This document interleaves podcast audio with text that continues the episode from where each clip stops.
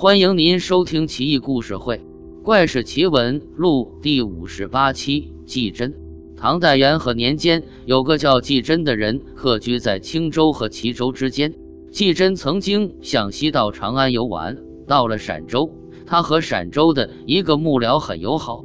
这一天准备向幕僚告别，幕僚留他喝酒，至天黑才与他分别。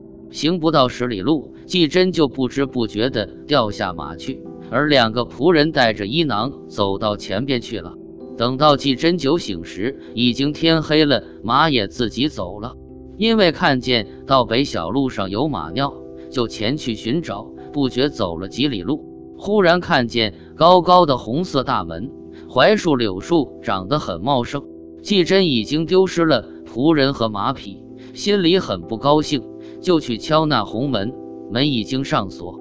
有个童仆出来看望，季真就问道：“这里是谁的住宅？”回答说：“是里外郎的别墅。”季真请求进去拜见，童仆急忙的去通报。不久，让人请客人进去，安置在客房里，就领季真进门。北面有个宾客住处，很是敞亮，安设的屏障。都是古代山水和名画以及典籍，被褥和床等清洁而不奢华。季真坐了很久，小童出来说：“主人就要到了。”一会儿有一男子，年龄大约五十，穿着红色朝服，带着银色的花纹，仪表很雄伟，与季真相见，行礼让座。季真因而详细说了陕州幕僚是老朋友，留自己喝酒，路上醉倒了。不知不觉天就黑了，仆人和马匹都失散了。想在这里借住一宿，可以吗？李外郎说：“我只是顾虑这里简陋狭窄，不能安置贵客。难道还讨厌你吗？”季真惭愧地向他道歉。李外郎又说：“我曾在蜀州做过幕僚，不久因病离职，现在就在这里退休了。”因而和他谈起来，谈吐渊博而聪明。季真很羡慕他。李外郎又命令童仆去寻找季真的仆人和马匹，不久都找到了，就让季真住在这里，接着摆酒席一起吃饭。吃完饭又喝了几杯酒就睡了。第二天，季真早起告诉他要离开。李外郎说希望再待一天，在一起聊聊。季真对他的心意很感动，就留下了。第二天就告别了。等到了京城。住了一个多月，有人敲门，自己介绍说是进士独孤找。季真坐下与他谈话，此人聪明而且善变。他对季真说：“我家住在陕州，昨天向西走，路过李外郎家，他谈起并不停地赞美你，还打算把女儿嫁给你，所以让我来会面，并告诉你，你以为怎么样？”季真高兴地答应了他。独孤沼说。我现在要回陕州去，你向东方往家走时，应当去拜访李外郎，并且感谢他的心意，就分别了。一个月后，季真回去时拜访了李外郎的别墅，李外郎看见季真来到，非常高兴。季真就说了独孤找的话，顺便向他道了谢。李外郎就留季真住下，找了好日子举行了婚礼。妻子的面貌很美，而且聪明温柔。季真住了一个月，才带着妻子回到青州和齐州一带的家。从此，李外郎的信息不间断地传来。季真信奉道教，每天早晨起来都阅读《黄庭内景经》。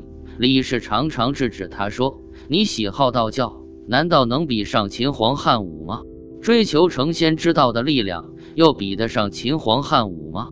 他们两个人是尊贵的天子，占有全天下。”竭尽天下的财力来学习成仙之道，尚且一个死在沙丘，一个埋在茂陵，何况你只是一个平凡的百姓，却要被求仙的事所迷惑吗？季真呵斥他乱说话，就看完了全书，还以为妻子是个懂得求仙之道的人，也不怀疑他是异类。一年多后，季真带着家属到京城听候选举做官，到了陕州郊外。李外郎留下女儿，让季真来京师。第二年秋天，选举任命他做兖州参军，李氏跟随他去上任。几年后被免去职务，回到家乡。又过了十多年，李氏共生了七个儿子，两个女儿，资质和面貌都超过一般人。李氏虽然年纪已大，可是仍然端庄美丽，与少年时没有差别。季真更加喜受她。没多久，她得了很重的病。季真东奔西走，求医生，找巫师，什么办法都想了，始终没治好。一天早晨，平退了其他人，握着季真的手，呜咽流泪说：“我自己知道死期到了，还是要把心里话告诉你，希望你能宽恕我隐瞒的罪过，让我把话说完。”说着，已经抽噎着，承受不了了。季真也为他哭泣，并安慰他，他就说：“说实话，是怕会受到你的责备。再看看九个小孩子还在，会成为你的累赘。”但还是觉得应该开口说实话。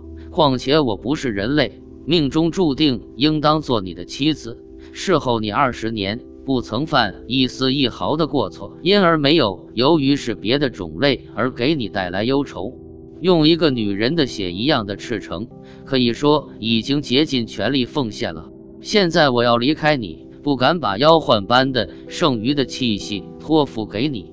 再一想，稚子弱女就在眼前，都是世上的人们为了延续种族而生育的。